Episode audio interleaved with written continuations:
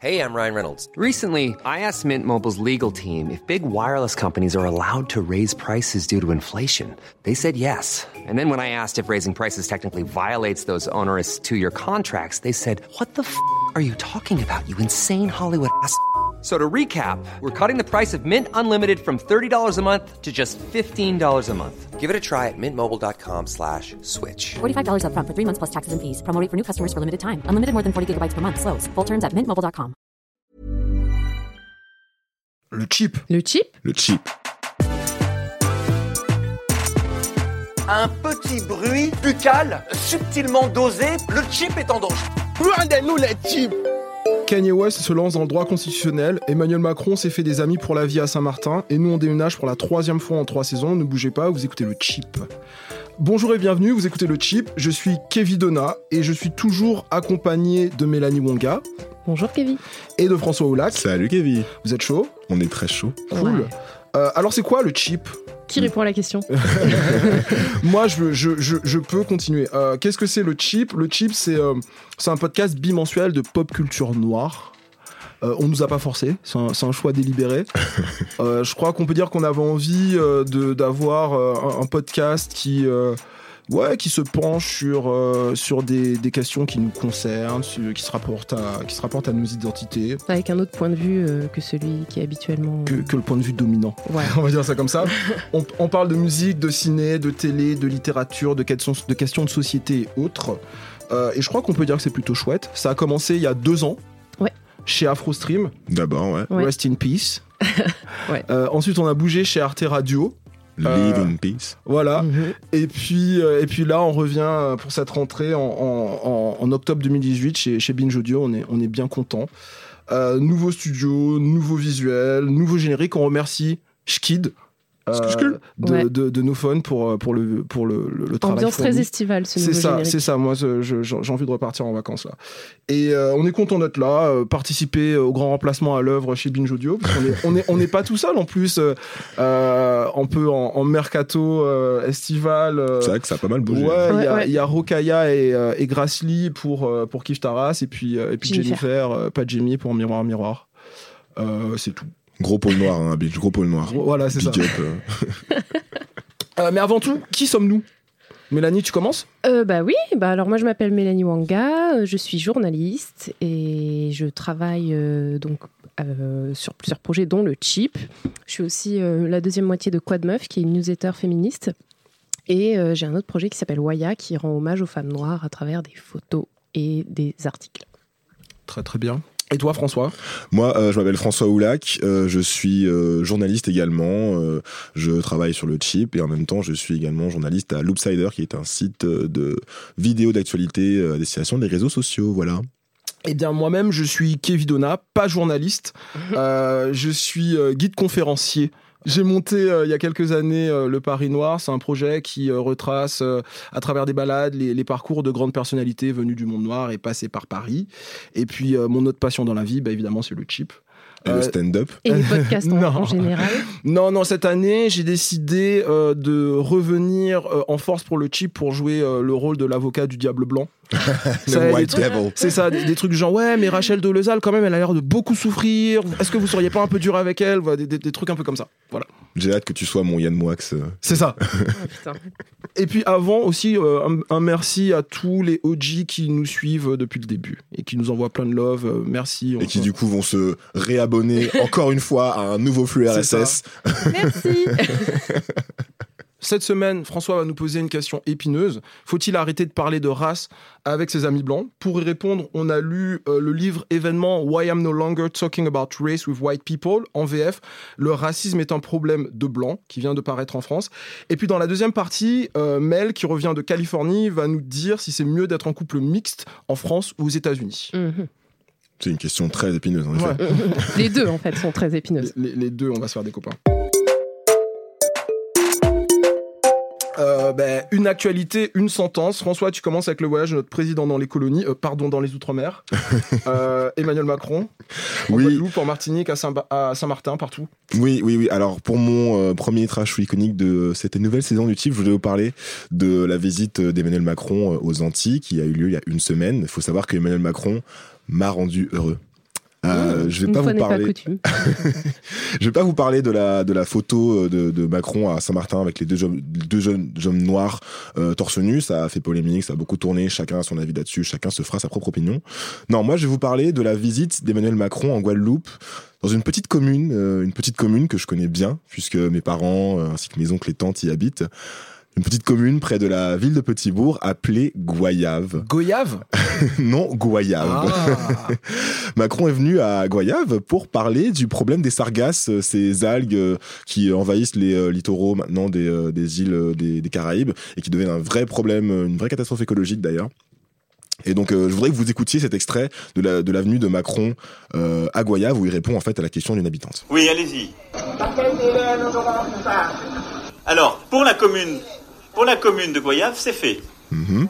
Les équipements et le matériel a été acheté et donc ça a été fait dans les derniers mois. Si vous avez une crise, une crise comme celle que vous avez eue à l'été dernier, le ramassage sera fait dans les 48 heures. Donc pour la commune, c'est fait. Il y a, je crois, 25 capteurs qui ont été déployés. On va continuer là-dessus sur les capteurs et ça à l'améliorer. Et on va équiper toutes les communes qui sont exposées à ce risque, comme cela a été fait euh, pour Goyave. Pour le maire s'est mobilisé de manière remarquable avec les services que je remercie. Les services de l'État l'ont accompagné, les financements aussi. C'est donc validé. Donc pour Goyave, c'est fait, madame. Pas de délai. Pas de délai pour Goyave. donc Macron a bien dit Goyave. Euh, Il mon a père. vu le sondage du chip sur Twitter. je pense, il y a longtemps, longtemps, pour les OGs, pour les Day Ones. Euh, mon père était dans l'assistance, il peut confirmer, je lui ai envoyé un message sur WhatsApp, je vous enverrai une capture d'écran s'il le faut. Euh, faut savoir en fait que je fais partie d'un groupe euh, de guérilla linguistique appelé le Front de Libération de la Goyave. On milite en fait pour que les métropolitains arrêtent de prononcer euh, goyave au mépris de la phonétique française, de l'étymologie originale du mot, puisque ça vient du- de l'arawak euh, goyaba, et euh, du respect accessoirement. Voilà, donc euh, Macron, c'est une belle prise de guerre pour nous, parce que même le dictionnaire nous donne tort, alors que évidemment la On a goyave, raison. bien sûr, puisque la goyave n'existant que dans les Antilles, les Antillais sont naturellement dépositaires de la prononciation originale du mot. Voilà, donc en gros Macron, c'est une belle prise de guerre pour nous, et je voudrais remercier Emmanuel Macron pour ce, ce bel acte de courage euh, au nom du euh, Front de Libération de la Goyave. Vive la France et vive la République. Alors moi, je décerne un iconique à Fari euh, pour son analyse sur les propos racistes euh, d'Éric Zemmour, qui Éric Zemmour est en roue libre. Il s'est mis à faire des tests ADN sur les prénoms des gens sur ses 8 au KLM. Lui, Fari, nous invite en fait à troller Zemmour et à le troller par la malice. Et quand je dis nous, euh, je parle des gens détenteurs de prénoms pas dans le calendrier, comme Kevin par Ah. exemple. Sans haine. Voilà, c'est ça. Euh, donc vous allez comprendre, insert. Regarde. C'est ce qu'on devrait faire. On devrait faire en sorte de tous phraser Eric Zemmour, mais pas pour lui mettre un coup de pression, ok? Juste pour passer à côté de lui comme ça et faire Oups Bah, qu'est-ce que j'ai fait tomber? Mais ce serait pas un passeport français, ça Mais c'est moi, là-dessus Mais c'est pas du tout crétin comme prénom, ça Il y a une carte d'identité Ramenez la carte à la maison Allez, les... Allez les noirs, Eric, allez les noirs Pas mal. Euh, donc, donc voilà, déjà ça, bien. Et puis ensuite, il revient sur la, la polémique de la rentrée, euh, l'affaire euh, donc Absatoussi, Éric Zemmour, et il fait remarquer que tout va trop vite euh, dans la tête de tonton Éric, et que c'est louche. Regarde bien la scène et regarde la rapidité avec laquelle il répond le prénom. Hein? Elle dit ouais et je devrais m'appeler comment? Et il dit Corinne et ça vient beaucoup trop vite. Il l'avait déjà en tête. C'est-à-dire qu'il pense à Absatou devant son écran. Il lui donne des prénoms. Il est là, oh, Corinne, c'est comme ça que je t'appelle. Et peut-être, peut-être Eric Zemmour, quand il arrive dans un endroit où il n'y a que des noirs, il leur donne des prénoms dans sa tête. Il arrive, il dit, toi, Patrick.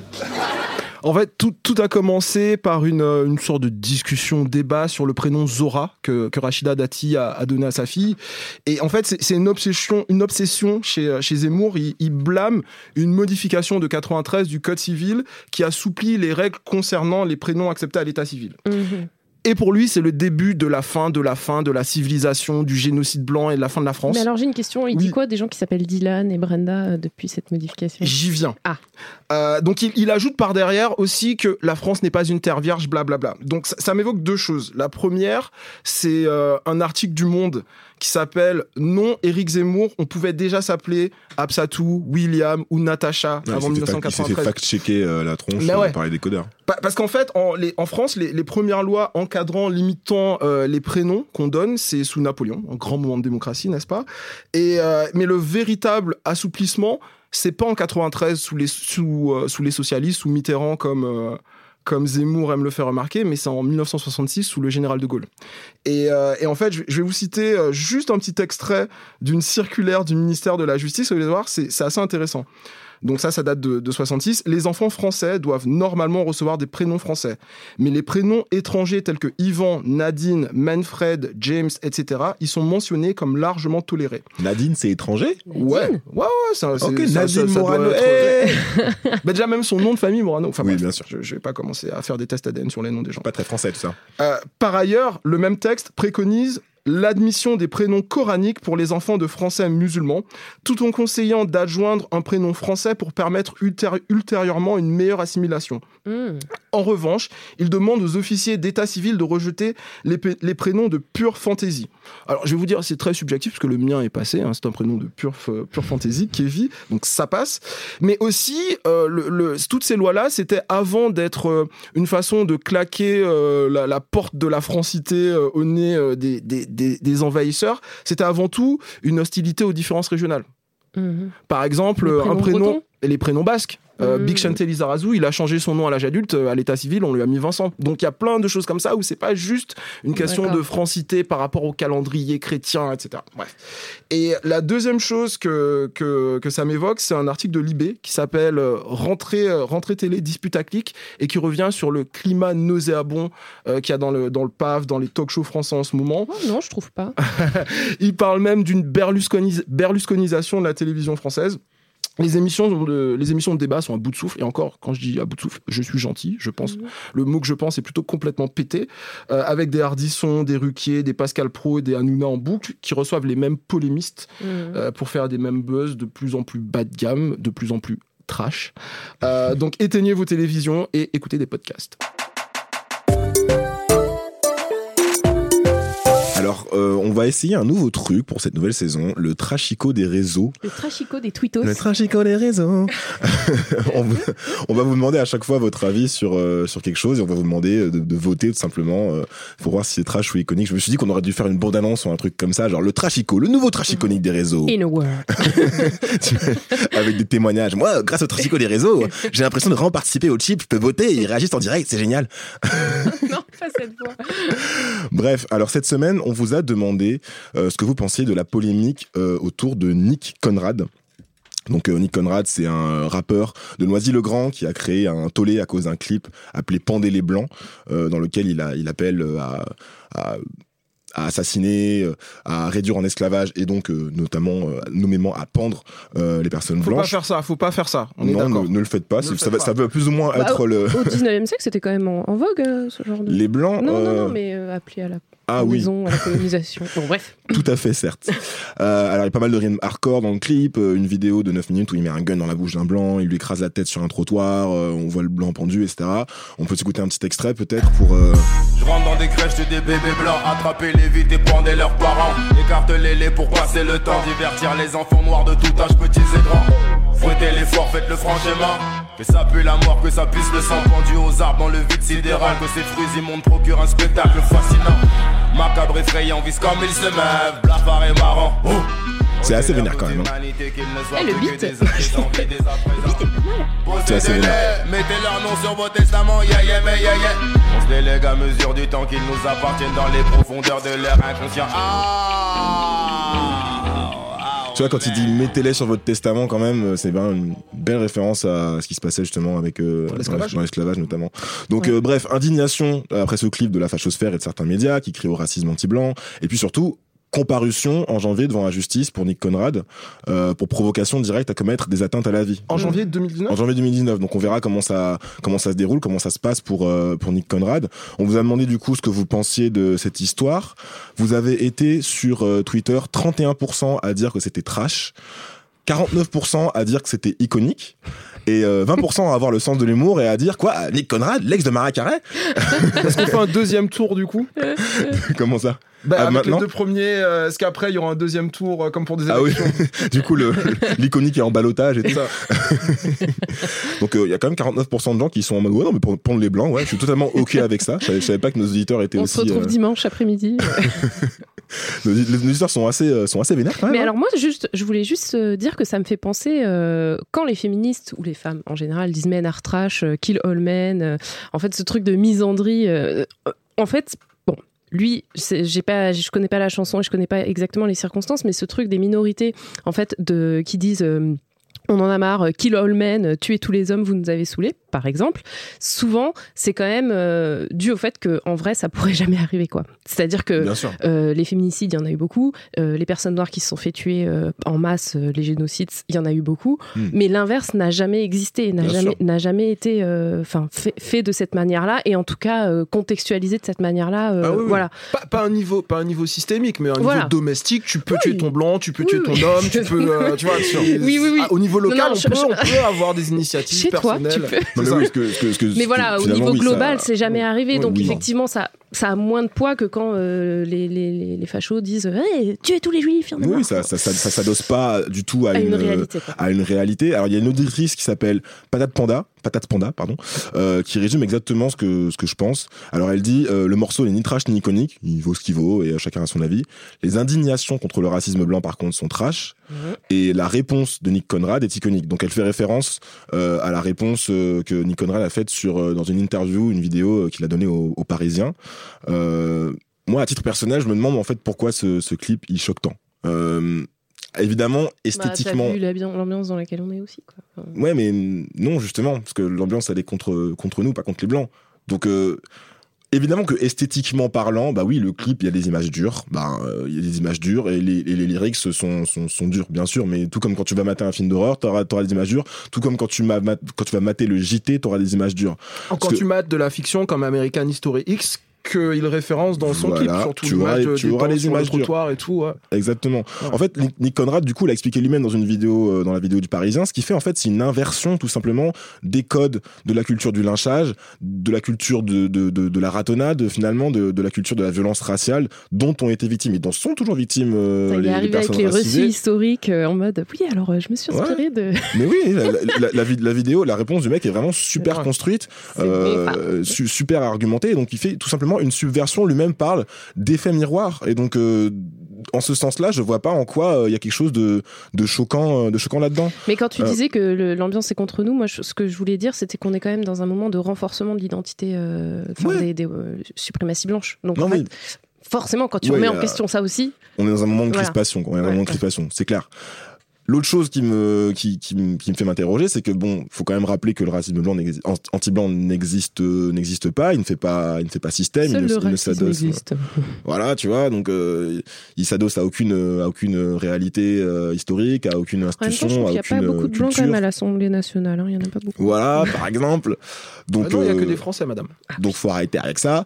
Et puis euh, j'aimerais bien aussi qu'on cesse de retirer au rap en fait sa licence poétique. Il s'agit d'un art euh, et d'un moyen d'expression comme un autre, euh, à ne pas prendre forcément au premier degré. Et donc euh, et donc voilà quand Vald euh, rap shoot un ministre, il il dit pas qu'il faut aller vraiment shooter un ministre. Il dit si t'as un gun, tu vas tuer quelqu'un. Bon, t'as déjà t'as déjà ton gun, tu vas tuer quelqu'un.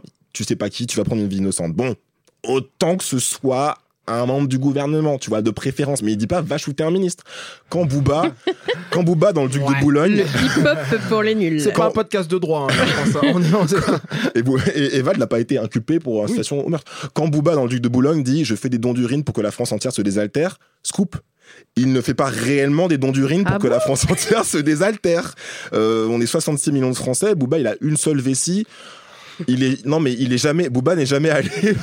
D'accord, la fiction. On, voit- on comprend le, le Booba n'est jamais de- allé pisser dans un château d'eau, dans une réserve d'eau potable. Donc voilà, j'aimerais bien que les gens commencent un peu à, à réfléchir euh, deux minutes et à se calmer avec ça. Et, euh, Et- merci les Black Head qui écoutent le chip. Donc, Et donc merci aussi d'avoir, bah, du coup merci aux auditeurs d'avoir euh, d'avoir voté. On fera ça la, Ouais, la- on va la- la ça. prochaine. Ouais.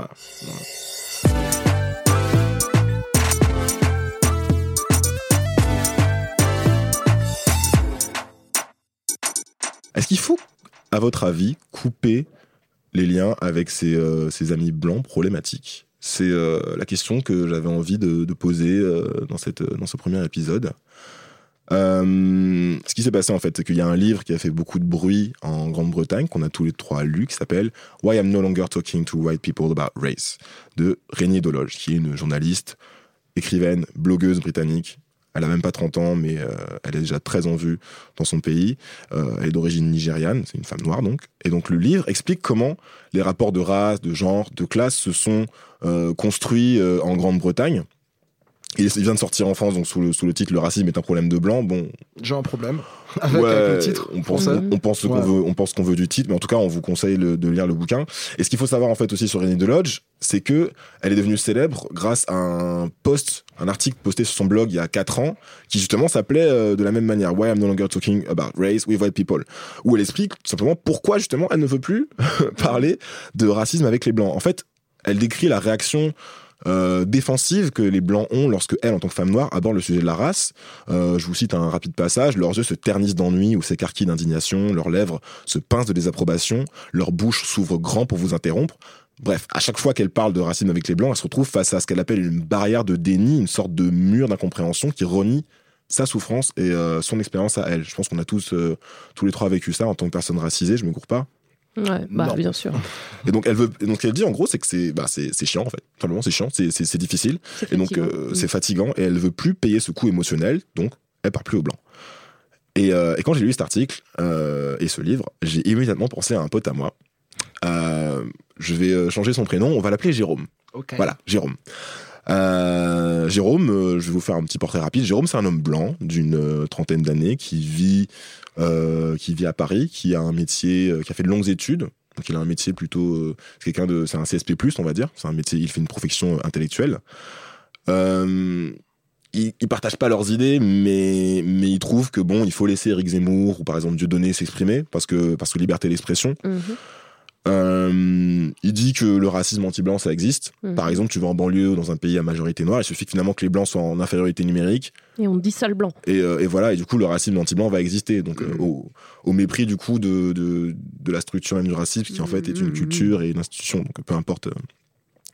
Il est euh, d'origine euh, espagnole, mais euh, donc euh, quand tu vas te faire une blague raciste, quand, quand il fait une blague raciste et que je lui dis écoute c'est pas cool de faire des blagues racistes, il dit bah quoi toi tu fais bien les blagues sur les espagnols, la paella ou tu fais bien les blagues sur l'accent.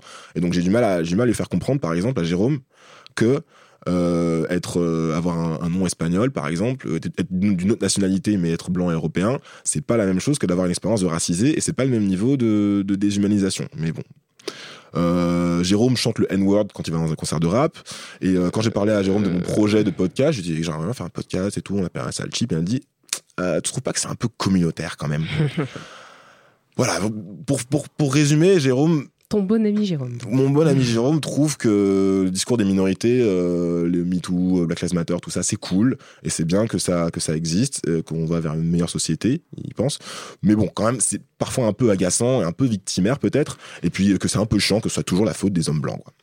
Et donc le prix émotionnel dont parle Régnier Dolodge en fait dans le dans le livre, euh, l'incompréhension, le déni qu'elle évoque, j'ai souvent ressenti dans mes débats avec Jérôme justement, parce que c'est quelqu'un qui a une pensée très structurée, qui est quelqu'un de très intelligent, et donc du coup, il défend activement finalement euh, sa position de dominant et, et sa whiteness. Son objectivité.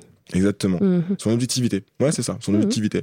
Et donc, à plusieurs reprises, j'ai ressenti des, des, des bouffées de, de, de colère euh, euh, ou même de larmes me monter lorsque j'essayais de parler de race avec lui. Et donc, j'ai décidé de plus parler de race avec lui. Le problème, c'est que Jérôme est intelligent, Jérôme est drôle, Jérôme est euh, cultivé, Jérôme euh, décroche son téléphone à minuit quand j'ai un coup de mou et que j'ai besoin de discuter. Jérôme est fidèle en amitié, Jérôme est un de mes meilleurs potes. Et, euh, et ça, ça va pas changer. Je vais pas arrêter de, de, voir, euh, de voir Jérôme du jour au lendemain. Et pourtant, on n'est pas d'accord là-dessus. Donc, je me suis demandé euh, comment on fait pour gérer ça, en fait?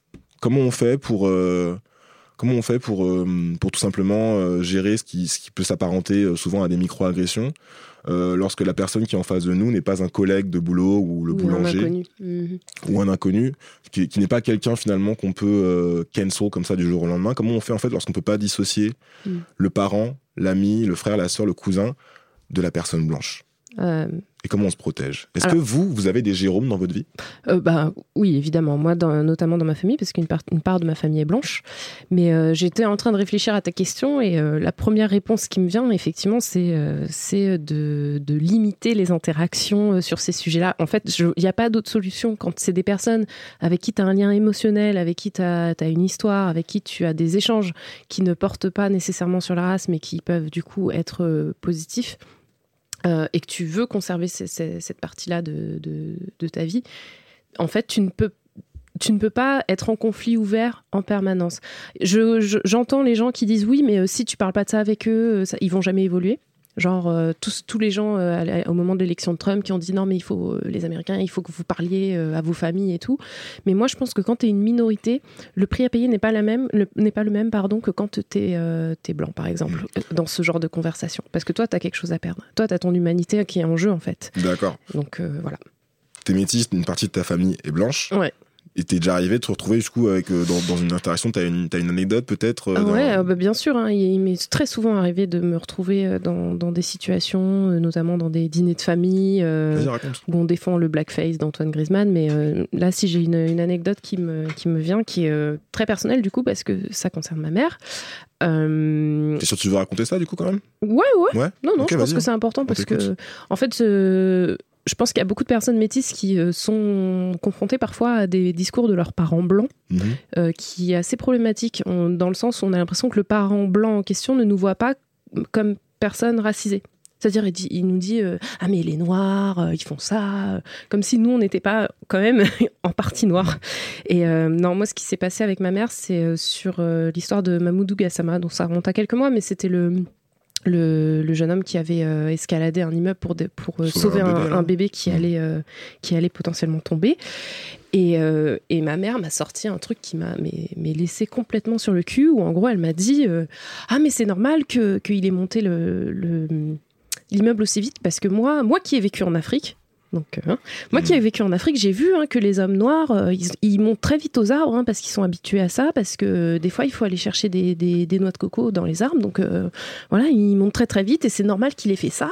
et puis physiquement, ça se voyait, il était, il était prêt pour ça. On voit qu'ils ont une musculature plus développée. Enfin, elle est partie complètement en live, quoi. Qu'est-ce que tu, qu'est-ce Et, que, qu'est-ce que tu ressens quand, quand, t'es- quand Ah bah quand elle m'a dit ça, en fait, elle m'a dit, j'en ai parlé à plusieurs personnes et tout le monde m'a dit que c'était raciste. Est-ce que tu trouves que c'est raciste, toi? En gros, c'était pour ça qu'elle m'a qu'elle m'a parlé de ça.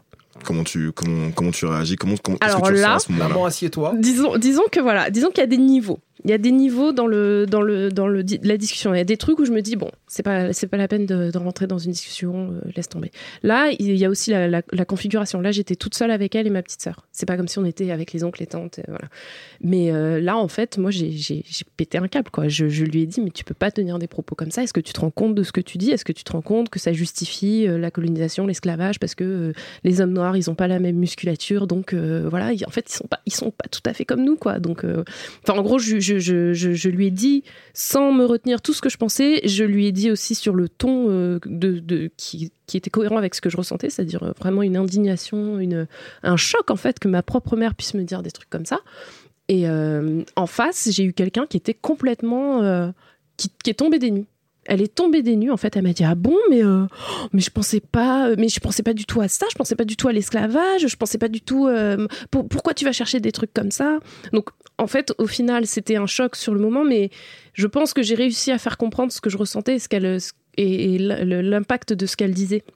Mais euh, c'est une des rares euh, situations où ça m'est arrivé parce que effectivement, quand c'est ta mère, tu as une relation où tu peux plus dire les choses de manière. te- ouais, voilà, tu te- vois. tu peux pas fuir justement. Tu voilà, c'était là, quoi. Mm. Mais, euh, mais, mais effectivement, c'est un truc qui m'a vraiment marqué. Et je pense que si on avait été dans un cadre différent, par exemple, si on avait été à table avec d'autres personnes ou si. euh, je, je sais pas comment j'aurais Ça, réagi. ça aurait été plus difficile à gérer, euh, sachant que t'aurais été là seul, mais seul- euh, seul contre heureusement que j'ai pu dire ce que, ce que je ressentais parce Mm. que sinon je l'aurais très très très mal vécu. C'était d'un- d'une violence en fait tellement tellement forte pour moi et, et je me rendais même pas compte en fait que ma mère pouvait penser des trucs comme ça et que en plus de donner la justification euh, que beaucoup de personnes blanches qui ont été en Afrique ou qui sont qui ont été mariées avec des personnes noires se disent ah non mais je suis pas raciste euh, moi euh, j'ai un mari noir hein, Ils et moi j'ai des enfants Ils métis voient ça comme euh, un, comme un tampon de ouais c'est un validation. passe quoi guillemets. tu vois non mais Mélanie, il y a à peu près la même scène dans le bouquin euh, de, de euh, et, et de Lodge, mais en plus gore, c'est-à-dire que c'est une mère blanche qui parle à sa fille métisse de la taille du pénis des hommes noirs en prenant l'exemple de son père à elle.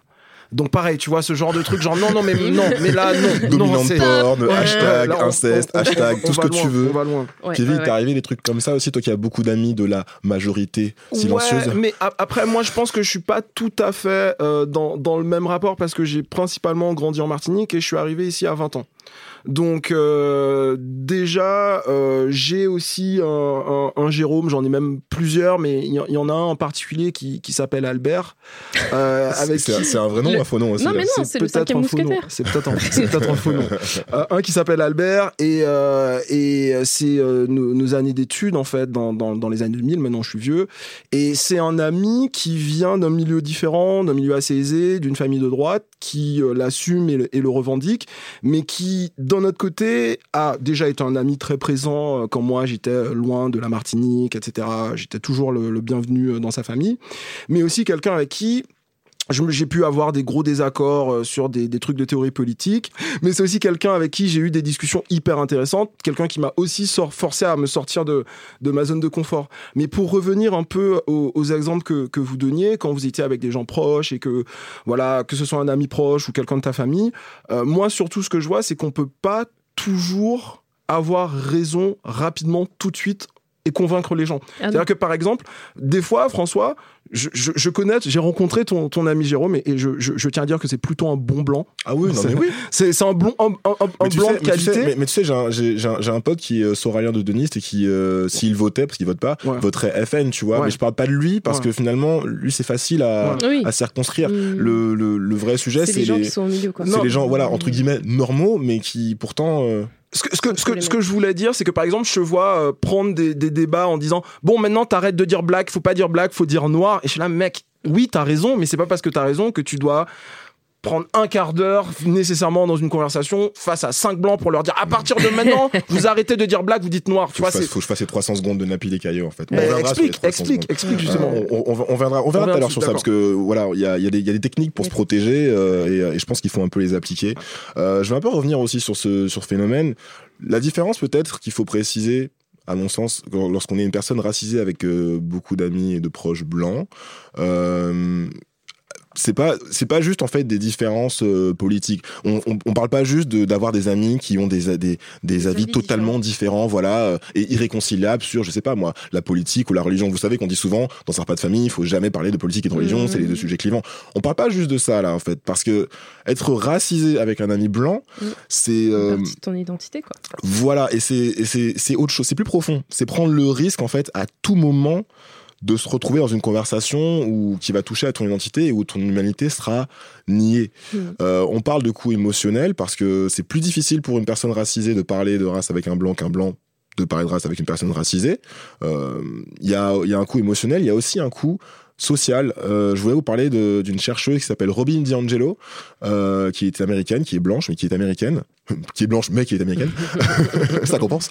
Euh, elle a sorti un, un livre appelé White Fragility, donc la fragilité blanche. C'est un concept qu'elle a théorisé, euh, où en fait, euh, elle explique tout simplement pourquoi il est si difficile pour les personnes blanches de sortir de leur propre expérience, de ne pas considérer leur expérience comme universelle et euh, de parler de race. C'est exactement en fait ce dont Rénie Edolodge parle également dans son livre lorsqu'elle essaie de euh, déconstruire le privilège blanc et le racisme systémique. Donc il y a une vidéo de Robin DiAngelo où, euh, où elle explique que non seulement euh, nous les personnes racisées on prend cher lorsqu'on tente de parler euh, de notre expérience au blanc, mais on risque aussi de perdre des proches. Il y a un coût émotionnel, mais il y a un coût également social. Parce que moi, quand je me retrouve dans une conversation comme ça avec Jérôme, je sens, par exemple, que si je vais au bout de ma logique, Il va te dire, Euh, bah alors pourquoi on est amis, quoi. pas forcément bah, pas- pas forcément comme ça tu vois mais euh, j'ai l'impression de parfois qu'on risque de de- d'atteindre à des choses vraiment graves et d'atteindre des points de non retour et, euh, et du coup je suis tiraillé entre la volonté de ne pas m'auto-censurer et de dire ce que je pense et de, et de le confronter et, et la peur également d'aller trop loin et, de, et que la conversation escalade. Je vous passe juste le passage, bon il est en anglais, mais le passage de Robin DiAngelo où elle explique ce coût social. And we just have to understand that most people of color that are working or living in primarily white environments take home way more daily slights and hurts and insults than they bother talking to us about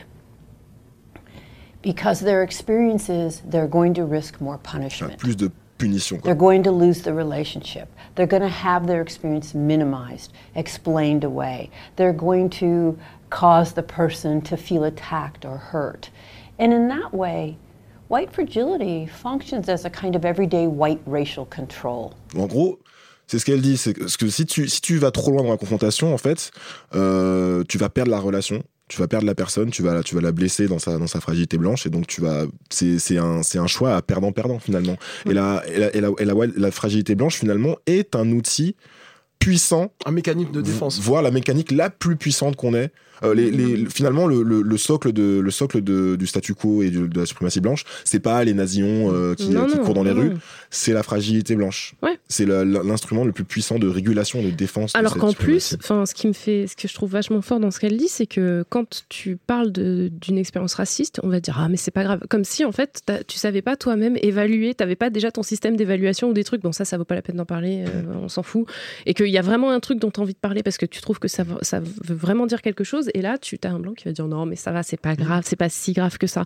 Donc ça c'est hyper, je trouve c'est c'est un, un des pires sentiments que tu peux ressentir. quoi. Martin Luther King déjà euh, dans une lettre dans sa correspondance euh, disait que en fait ce qu'il saoulait le plus dans le dans, dans le dans le racisme systémique euh, c'est pas euh, c'est pas justement les mecs d'extrême C'est pas le droite clan, ou- quoi. c'est pas Ouais, c'est pas le Ku Klux les Klan. parce que eux ce, ce- ce racisme là est facile à disqualifier facile à identifier facile à circonscrire. Ce qu'ils saoule le plus c'est ce qu'il appelle les white liberals donc on va traduire par les blancs de gauche ou les alliés blancs les progressistes. euh, les blancs qui se disent progressistes et qui en fait euh, se disent progressistes mais en fait ne bougeront pas de leur position ne bougeront pas de leur confort euh, de leur tranquillité raciale. Ils utilisent aussi ce mot en anglais et ne vont pas en fait euh, se remettre en cause pour euh, pour euh, que les choses changent Il y a un truc que j'aime beaucoup dans, dans cette vidéo, alors qui est pas dans, dans l'extrait qu'on a diffusé, mais c'est euh, le fait déjà qu'elle commence en disant que le, le racisme, c'est pas seulement sur le terrain de la morale et de la pureté du cœur et tout ça. La deuxième chose, c'est qu'elle parle à la première personne aussi, en disant mais bien sûr que j'ai baigné dans un environnement euh, raciste, ça veut pas dire que je suis une mauvaise personne, ça veut juste dire que j'ai grandi dans une société où il y a du racisme. Et elle parle à la première personne, pas pour parler de ton nombril, mais ensuite pour arriver à, à ce qu'on a entendu et parler du coût euh, que ça représente pour les personnes racisées de s'ouvrir sur ce qui, ce qui les gêne, ce qui les dérange, ce qu'ils ont vécu, ce qui les a traumatisés, etc. Ouais. Il y a des outils pour se protéger. Moi, euh, je, je pense que si, si vous écoutez le type, vous suivez peut-être sur Twitter euh, euh, une certaine femme qui s'appelle Marie da Silva, alias Napili Cayo, euh, dont le boulot est de protéger les femmes racisées dans l'environnement du travail et qui a développé tout un arsenal de techniques. Alors, certaines techniques comme le boomerang de merde euh, ne marchent que dans, le, que dans le monde du travail, mais il y a une technique qui s'appelle les 300 secondes, euh, qui, qui est assez simple à appliquer même dans votre vie personnelle avec vos amis blancs, qui, est tout simple, qui consiste tout simplement à ne pas accorder plus de 300 secondes à une discussion sur la race euh, avant Quand, de... quand vous, vous levez-les un peu, ça devient 100 secondes, 60 secondes, 60 secondes, 30 Ouais, voilà. secondes. plus, plus, plus vous prenez des XP et plus euh, mais euh, mais je pense que je pense que ça peut être une technique euh, intéressante Pas plus de pour 300 euh, secondes à, à essayer d'expliquer euh, une problématique de racisme à une personne qui en fait va tout faire pour ne pas la comprendre. Exactement. Mhm. Donc bon, on, on va, on peut pas, on va pas trancher la question de toute façon euh, euh, aujourd'hui. J'ai pas de réponse forcément formelle à apporter, mais bon, à titre perso, je pense quand même qu'il faut se protéger euh, et euh, lorsqu'on peut pas euh, arrêter de simplement de parler de race justement avec Mhm. les blancs. Et euh, il faut pas prendre en charge donc le coup émotionnel, c'est ce que tu disais tout à l'heure, Mélanie. Ouais. Et euh, C'est pas aux minorités en fait de résoudre le racisme. C'est un travail d'ensemble. Tout le monde doit s'y mettre. Exactement. Voilà. C'est un travail d'ensemble. Donc je pense qu'il faut pas prendre le coup émotionnel de l'éducation des gens avec qui on n'est pas d'accord là-dessus. Mm, mm, mm. Euh, moi, j'arrête de débattre. Personnellement, j'arrête de débattre. Je fais, enfin, des fois, je fais les 300 secondes et puis j'arrête de débattre où j'en- où j'envoie des liens. Au lieu de parler, j'envoie juste des liens. Je bombarde de liens, euh, de liens argumentés. Comme ça, je laisse les gens qui sont plus intelligents que moi argumenter à ma place. Ouais. Et ne débattez pas avec les avocats du diable aussi. Ouais, c'est un- c'est c'est important parce que c'est vraiment. Alors, c'est côté, vraiment- je dirais quand même que. euh, Parfois, Il y en a des Ouais. biens. Et euh, sinon, j'ai aussi un coup spécial qui peut pas, tout le monde peut pas le faire, mais je dis écoute mon podcast. tu veux savoir ce que j'en pense? Eh ben, je suis payé pour en parler. Écoute mon podcast. Euh, Carte bonus. Donc voilà, dites- dites-nous ce que vous en pensez. Dites-nous si vous avez des, euh, des, des gens, des, des amis blancs comme ça, euh, où vous avez des discussions euh, qui vous ont mis mal à l'aise, et comment vous faites pour pour gérer ce genre de situation, parce que c'est quand même des gens que vous aimez et vous allez pas refaire le monde, vous allez pas euh, euh, virer ces gens de votre vie pour des, pour plein de raisons valables. Dites-nous ce que vous en pensez. Euh, et puis ne perdez pas euh, espoir. Euh, quand j'observe ma, ma relation avec, avec Jérôme et la façon dont lui a évolué sur, sur toutes les questions des minorités, je vois beaucoup de progrès. Je vois beaucoup de progrès. J'étais en soirée l'autre jour avec lui et il me parlait d'un ami commun à nous. un, un- un pote qu'on a tous les deux, qui est pianiste à 25 ans. Donc lui, il est, lui, il est vraiment Il le vit comment Ah euh, ouais, ouais, bah, L'exil de François? Rends l'argent, s'il te plaît. Euh, donc, euh, comment dire, à, à côté de, à côté de ce mec-là, euh, Jérôme, c'est un dangereux gauchiste, pour faire simple. Et donc, il parlait de race, justement. Je sais plus de quoi il parlait. C'est, Jérôme qui me, qui me rapportait la conversation, mais il parlait de race. Et, et à un moment, et il me dit, du coup, que notre, notre ami fioniste dit à Jérôme, putain, mais t'arrives quoi, en fait? Tu, mais tu t'es grave gauchisé, on est en train de te perdre, là, au contact de ces mecs et de ces meufs, mais faut, faut que t'arrêtes, quoi. donc, moi, je trouve que c'est une vraie. euh, je pense qu'il faut se protéger, il faut pas perdre ça parce que c'est une vraie satisfaction de voir. Jérôme euh, se remet un peu en question. Voilà, et, euh, et je pense que mon- si, si vous voyez qu'il y a des, des, des évolutions possibles et que c'est des gens que, que, que vous aimez et qui vous aiment, je pense que ces gens-là seront capables, de, à votre contact, de euh, faire l'effort. Mais moi, j'ai la, la- la même chose. J'ai des, euh, j'ai- des amis martiniquais qui, qui me parlaient de quelques amis blancs à moi, en me faisant remarquer, mais ouais, mais quand même, c'est des bons blancs, tu vois, des. Et, tout, en fait, en vrai, tout le monde en retire une certaine fierté, en fait. Tu vois, premier blanc à homme, mâle, cisgenre, à faire, euh, oui, mais en fait, euh, il faut parler d'intersectionnalité. Là, je pense un peu, en fait, il, il a un petit frisson de, euh, de, de, de fierté, donc ouais.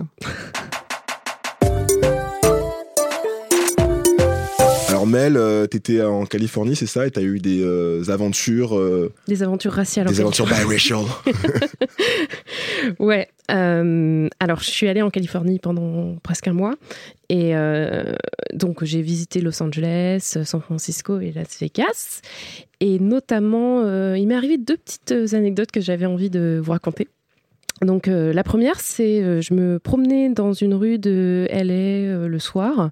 Alors faut savoir que LA, les gens se promènent pas dans la rue. hein. Quand tu te promènes dans la rue, soit que tu es un, un crackhead ouais, ou un SDF. euh, Genre, ils voilà. roulent là-bas, en fait. Ils Voilà, les gens, les ils roulent dans la rue euh, jusque de, de, de- de magasin en magasin. Et euh, donc nous, en bon français, on marchait donc euh, avec euh, avec mon copain euh, qui est blanc. Et euh, et là, un mec nous arrête, un mec noir qui nous dit. Alors j'ai traduit un peu à la, à la louche, hein. mais on était dans le Tu peux le quartier. en anglais plutôt je suis, Non, pas- je suis pas très sûre de mon non, accent, mais, en gros, euh, on était dans le quartier des affaires et il nous dit euh, le seul déficit ici, c'est euh, votre quotient intellectuel. Euh, forcément que tout va mal dans ce pays, avec les connasses comme toi qui respectent même pas leur histoire et qui sortent avec des blancs. Et après, il me dit espèce de pétasse noire qui suce la bite d'un redneck, t'as même pas idée de ce que tu fais. Moi, ce qui me choque, c'est euh, Redneck. dans, dans ça, euh, je connais très bien ton compagnon et euh, c'est beaucoup de choses, mais c'est pas Il Redneck. avait le cou un peu rouge à cause du soleil Ouais, quand c'est même. un bon. Redhead. moi, moi, du coup, je me suis fait une, une image mentale et euh, j'imagine le sénateur, euh, le sénateur dans The Wire qui fait chi comme ça avec son accent. et J'imagine like, you, you white bitch, you black bitch, you sucking a red dick. J'imagine voilà, accent-là. exactement ça. Ok, d'accord. Sans le, sans le costume. Sans le costard du coup. Ok. Voilà. Euh, mais voilà, donc première expérience où on s'est regardé avec David et on a explosé de rire parce que voilà, mon- au final, euh, il, a quand même pas mal déconstruit, euh, on a quand même pas mal déconstruit tous les deux la race, tout ça. Il est conscient qu'il est blanc, euh, il est conscient que je suis, métisse. Mais voilà, première expérience. Deuxième expérience, on était à San Francisco dans une rue, un autre monsieur noir nous arrête et nous dit Oh, you look cool! Vous êtes un, super beau couple en fait. hein. Vous êtes vraiment magnifique. Vous êtes très très très très beau. C'est rare de voir des gens comme vous. Et je lui dis comment ça? Il fait bah you got yourself a sister en parlant à mon copain. donc voilà. Donc en fait ces deux expériences là. T'aurais pu croire que vous étiez juste beau au début. Je me Genre dis juste voilà. Moi je lui ai dit. esthétiquement Je au dis ah bon merci. Ah, tu te sentais vous plus aussi, et puis, t'es tombé de la chaîne. Mais voilà, et, et du coup, ces deux expériences-là, ça m'a fait réfléchir. Quoi. Je me suis dit, waouh, euh, c'est en France, c'est quand même très, très, très, très rare qu'on qu'on m'arrête dans la rue euh, pour me dire des trucs comme ça. quoi. C'est euh, surtout quand je suis avec mon copain. Et là, du coup, euh, deux fois, bon, c'était, on n'est pas resté longtemps, mais je trouvais que c'était assez euh, symptomatique d'avoir euh, deux types de réactions différentes, quand même assez, assez fortes des deux côtés. hein. Et, euh, et du coup, ça m'a fait réfléchir sur les couples, euh, le, le couple mixte. Qu'est-ce que ça veut dire en fait dans la vie des gens euh, aux États-Unis et en France? Je, me suis, je me suis dit, il y a un truc, c'est pas, on n'est pas vu pareil en fait des deux côtés. Et, et du coup, effectivement, je, je me suis, on en avait déjà parlé dans un précédent épisode, mais de, de, de, de comment les couples interraciaux étaient traités dans la pop culture Perçu, tout ça, ouais. perçu, donc euh, à savoir que par exemple dans les fictions américaines, souvent les, les noirs sortent avec des noirs et quand il y a un couple mixte, c'est expressément euh, un arc de, de la série quoi. Enfin, de- on en parle, on dit oh là là. Euh, Il y a aussi des films qui parlent clairement de, de ce que c'est le, le couple mixte et de l'histoire en fait vraiment prégnante que ça a eu politiquement avec par exemple l'interdiction. Je sais pas, c'était officiel à un moment. la- Les gens Ah, n'avaient bien pas. sûr, bien sûr. Ouais, jusqu'à il n'y a Il y a pas si longtemps que ça. hein. ouais. On, on aurait des surprises hein, si on regardait les dates dans certains États. euh, Ouais, c'est euh, le 19e siècle, euh, voire 20e, quoi. Il y a, 20e, il y a- y des films, même. il y a des films sérieux sur le sujet. Moi, j'imaginais qu'il y avait que des rom-coms un peu à la con. euh, Bah, on parlait de le- Loving, qui avait été quand même un film avec euh, euh, qui avait été quand même un film, je crois, qui avait fait plusieurs festivals Ok, d'accord. ouais, sur, euh, sur le couple en particulier qui a amené à ce que la loi change. Avec une jurisprudence, quoi. Ok, d'accord. Je savais pas qu'il y avait des films aussi cool sur le sujet. Ouais. Et, euh, et c'est vrai que les familles mixtes aux États-Unis, en tout cas dans la, dans la culture, c'est vu comme quelque chose de waouh, on n'est pas habitué à ça, quoi. Alors qu'en France, je trouve que comme les, les personnes métisses et comme les bébés métis, où on dit c'est les plus beaux, ils sont, gé- ils sont géniaux, ils vont changer le monde, le métissage, euh, enfin le, le- le couple mixte, c'est sublimé, quoi. Mais c'est facile d'être une femme métisse, Mélanie. Tu te rends pas compte de la chance que t'as Ouais, ouais. Espèce de privilégié. va. Privilégié. Ça Non, light mais- skin. Non, mais bon, en gros, voilà, c'est les couples mixtes, j'ai l'impression, sont plus fréquents aussi dans la rue. On en voit plus. Ouais. Voilà. Et donc, euh, c'est moins. Oh, attention, arrêtez tout, quoi. Et, euh, et dans la fiction française, pour faire un petit parallèle, on a quand même l'impression que quand il y a un personnage noir, bon, déjà, c'est pas si, pas si souvent que ça, mais quand il y en a un, il est généralement entouré de personnages blancs et dont un qui va euh, de manière effective le sauver, quoi.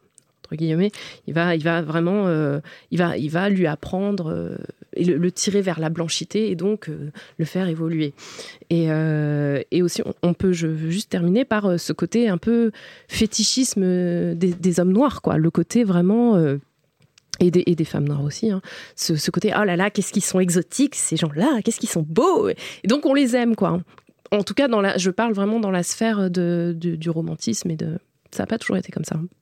Mais bon, je sais pas, vous, est-ce que euh, vous avez des petites expériences euh, sur euh, la mixité qui vous viennent et euh, qui, qui- est-ce que vous avez du vécu? Bah, bah, sur la, la, la question de l'expérience américaine, j'ai deux choses à dire. La, la première, c'est que j'ai, il y a très longtemps, été en couple euh, avec une femme blanche et on a passé du temps ensemble à New York dans un quartier qui s'appelle Bushwick, qui, avant d'être, c'était il y a une dizaine d'années, avant d'être gentrifié, est un quartier très, très, très, très majoritairement noir, afro-américain. Ah ouais. Et, euh, et du coup, euh, elle a expérimenté des, des petites scènes qui, moi, m'ont fait ricaner. Par exemple, on va au supermarché, elle fait les courses, elle paye, la caissière est noire, la caissière la regarde pas et me rend la monnaie à moi en me disant merci. Et donc Ah. ça, c'est le genre de truc genre, non mais qu'est-ce que c'est que ce truc. J'en peux plus Genre, non mais peut-être qu'elle a pas fait exprès, hein, ça peut arriver, c'est pas forcément euh, du préjugé ou de la haine, on peut pas savoir. Et puis, euh, donc ça, c'est marrant de, de vivre de ce côté-là, parce qu'effectivement, euh, en France, c'est le, le, le, le- le couple mixte est tellement parfois encensé que tu te demandes si tu vas pas toucher une subvention parce que euh, grâce euh, à votre couple, vous allez sauver, euh, sauver la République, le vivre ensemble. Éliminer le racisme. Exactement. Et le, deuxième truc, c'est que j'ai l'inverse en fait. J'ai des, j'ai beaucoup de, de, de, je travaille avec des touristes noirs américains qui viennent à Paris, qui veulent découvrir Paris. Et quand on parle pas de choses historiques, mais vos premières impressions sur la ville, euh, 9 fois sur 10, c'est, il y a quand même beaucoup de noirs et de blancs en couple qui se tiennent la- les mains dans la, la main dans la- les rues de Paris. Qu'est-ce que ça veut dire? Que Et police en particulier de femmes noires avec des hommes blancs. Parce que voir euh, des hommes noirs qui de toute façon black men and shit et partent avec des latinas, des blanches, des asiatiques, ça on a l'habitude euh, aux États-Unis, mais du point de vue Enfin, d'être en France et de voir beaucoup de femmes euh, noires avec des hommes blancs, c'est déjà quelque chose de plus surprenant. Mhm. Et je sais que euh, ma, ma chérie actuelle est, euh, est, est une femme noire. Ta et chérie actuelle, ta chérie définitive. Ma chérie définitive. Ma cousine. Pour toute Voilà. la vie. Euh, et euh, est une femme noire. Euh, si jamais je la mentionne euh, à une femme noire américaine de mettons de plus, 40, de plus de 45 ans, je dis my girlfriend. Je peux dire ce que je veux derrière. Je peux dire euh, elle est, euh, c'est un cosmonaute. Je peux dire tout ce que je veux. Elle m'écoute plus. elle attend que je finisse ma phrase, ma phrase, et elle me fait is she black? Bah, bien sûr. Est-ce qu'elle est noire? Et si je réponds oui, yes, j'ai droit à des applaudissements genre yes, bravo. Ouais. Non, mais juste pour ça, on, peut- on peut répondre à la question. Pourquoi, pourquoi les femmes noires réagissent comme ça, à ton avis? Je sais pas, je ne suis pas dans la tête des femmes noires. bah, François, t'as un avis ou pas?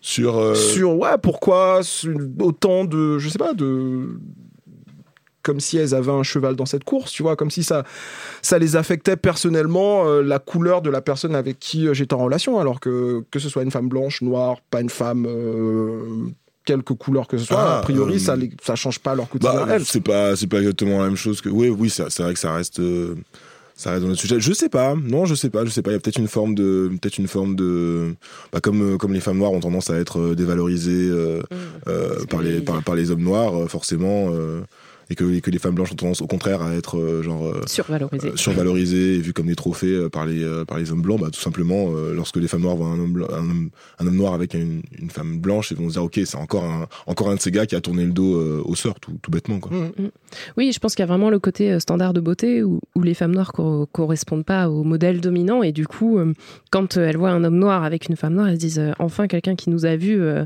et Pour qui ce qu'on est. pour ce qu'on est et qui nous qui nous valorise quoi. Et et généralement, effectivement, quand elles voient un homme noir avec une femme blanche, elles se disent ah, il est tombé dans le piège.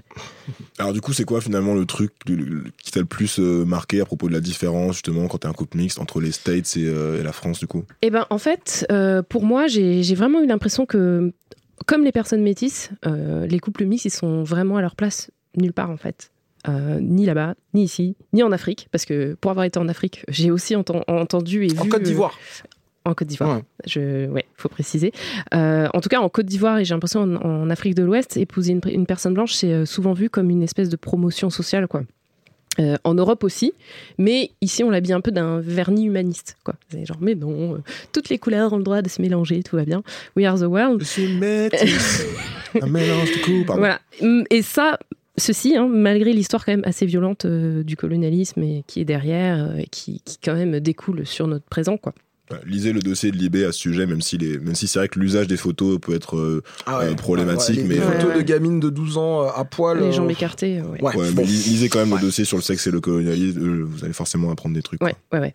Mais du coup, pour en revenir juste aux US, euh, j'ai l'impression que dans la, même dans la culture euh, pop et, euh, et euh, même dans la politique, les couples mixtes, ça renvoie bien plus à l'histoire ségrégationniste américaine, en fait.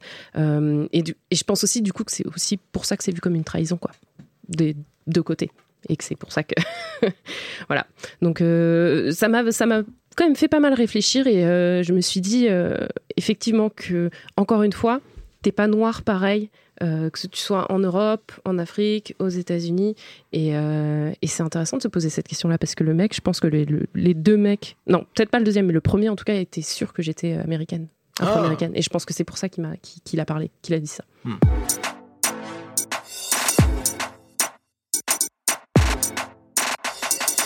Mel, qu'est-ce que tu nous recommandes pour cet épisode Qu'est-ce que je vous recommande Alors, c'est la rentrée, c'est le moment de se cultiver. Enfin, c'est la rentrée. Les gens cool reviennent en octobre. C'est Voilà. important de le dire. c'est ça. Euh, tout le monde, euh, tout le monde attend ça quand même de pied ferme, mais Basquiat revient enfin. Jean-Michel Basquiat, euh, exposition à la Fondation Louis Vuitton à partir du 3 octobre. Euh, 2018. Donc euh, Basquiat, pour ceux qui connaissent pas, c'est quand même un des peintres euh, les plus importants, on va dire, des années 80. Euh, il vivait à New York, euh, ami de Andy Warhol. Il a commencé dans la rue. D'origine haïtienne. d'origine haïtienne, voilà, hein, bah oui. Euh, il, il vendait ses petites peintures dans la rue. euh, et euh, petit à petit, il est, il est monté en fait dans les cercles de l'art euh, aux États-Unis, euh, jusqu'à être l'un des peintres euh, noirs les plus proéminents. le plus important ouais, du XXe siècle. Avec une carrière super courte en vrai. En plus, Ah il est mort ouais, très jeune. dix ans, il, est hein. mort, il est mort à 27 ans. ouais, euh, d'une overdose d'héroïne. Mm. Euh, donc euh, c'était ouais, quelqu'un d'assez torturé, mais, et- mais ce que je pense tout, ce qui touche beaucoup euh, les personnes noires euh, avec Basquiat, c'est que euh, justement il, il- il se- il s'envisageait vraiment comme euh, un peintre noir et il disait waouh je suis seul. Je, je suis riche, je suis, euh, je suis euh, célébré, je suis reconnu, euh, je fais ce que j'aime, mais je suis le- la seule personne noire que je connais à faire ça. Ouais, et donc pour lui, c'était quand même quelque chose de défendait ses héritages latinos aussi. Ouais. et- et- beaucoup de beaucoup de d'influence euh, en termes de ouais de couleurs et même de, de thématiques sur euh, sur ça. Euh, L'exposition ça couvre 80 à 88. Il y a 120 œuvres qui sont qui sont mises à disposition. Euh, donc c'est des œuvres décisives. Donc c'est sûrement des choses que vous avez déjà vues parce que l'art de Basquiat a été vachement repris. Il y a beaucoup de posters, beaucoup de trucs, t-shirts, de t-shirts. ouais, ouais. euh, Il y a un documentaire euh, sur lui qui est dispo gratuitement sur YouTube qui s'appelle Radiant Child, qui le montre en train de, peindre et qui le montre en train de parler quelques mois avant, avant sa mort. Donc c'est quand même assez intéressant.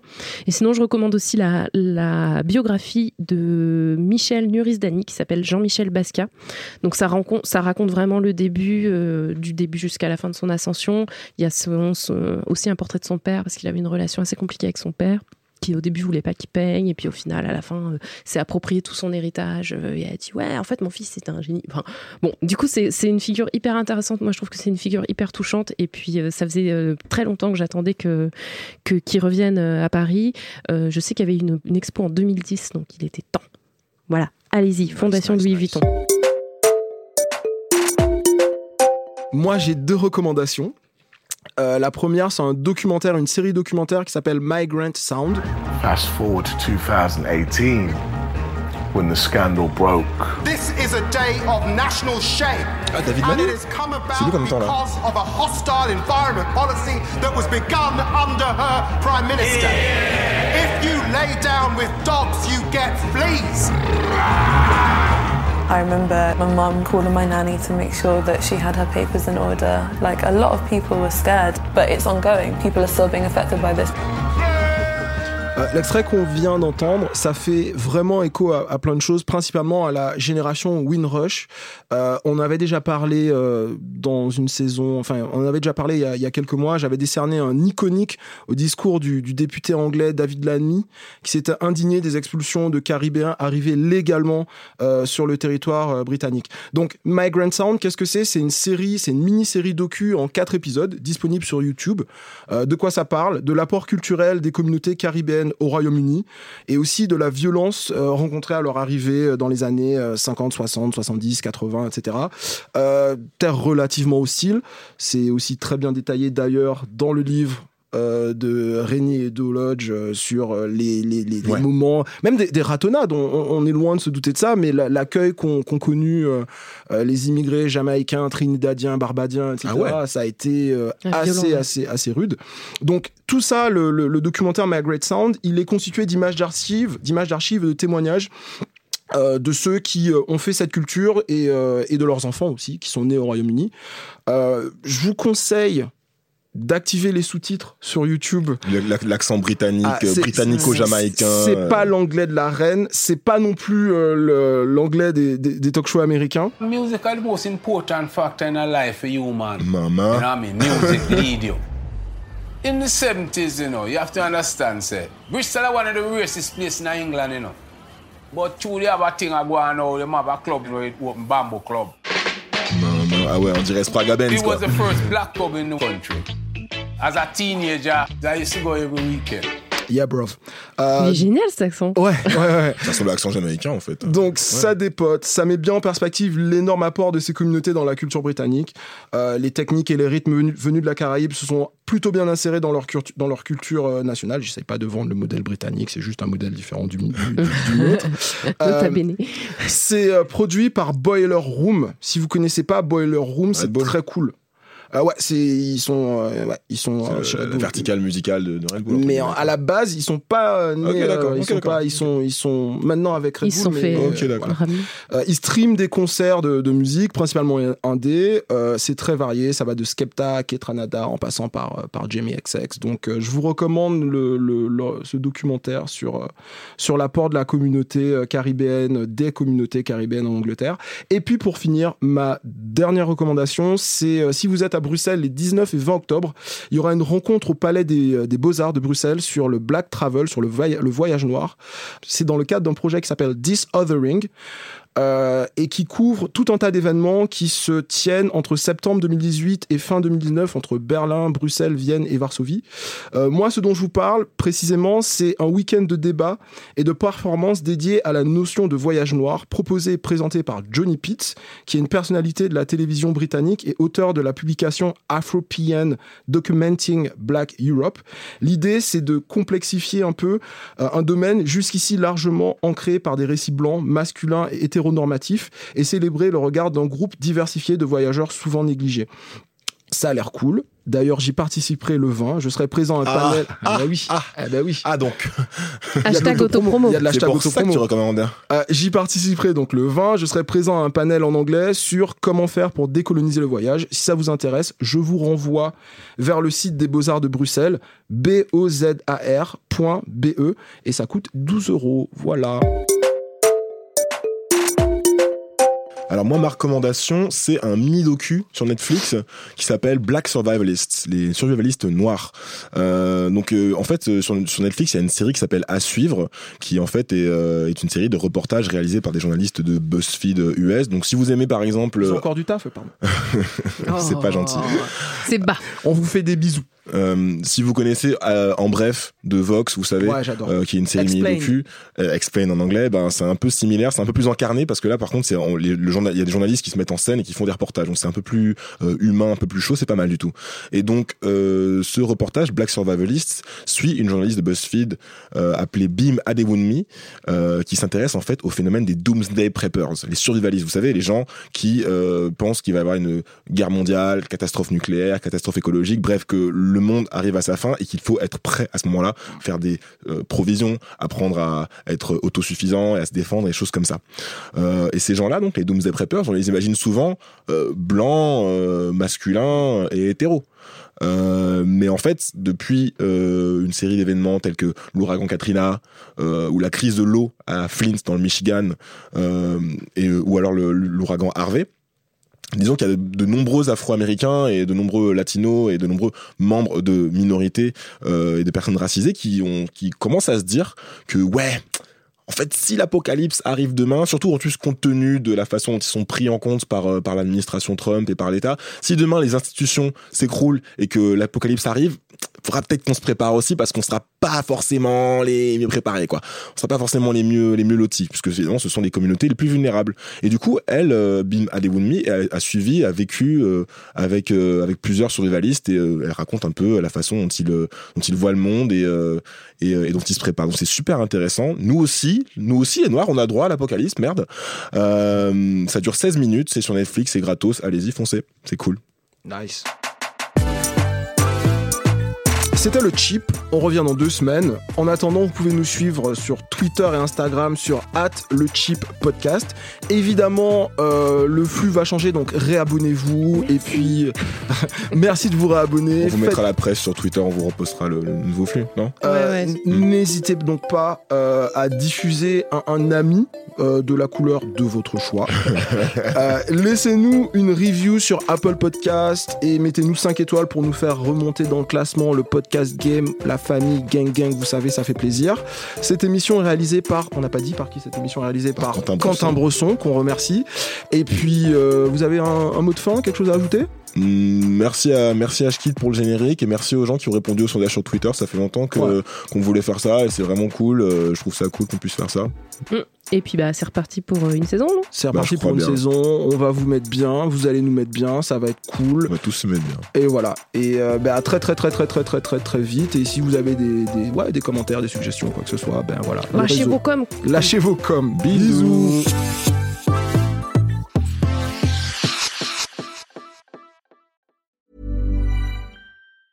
Planning for your next trip? Elevate your travel style with Quince. Quince has all the jet setting essentials you'll want for your next getaway, like European linen, premium luggage options, buttery soft Italian leather bags, and so much more. And is all priced at 50 to 80% less than similar brands. Plus, Quince only works with factories that use safe and ethical manufacturing practices. Pack your bags with high-quality essentials you'll be wearing for vacations to come with Quince. Go to quince.com slash pack for free shipping and 365-day returns.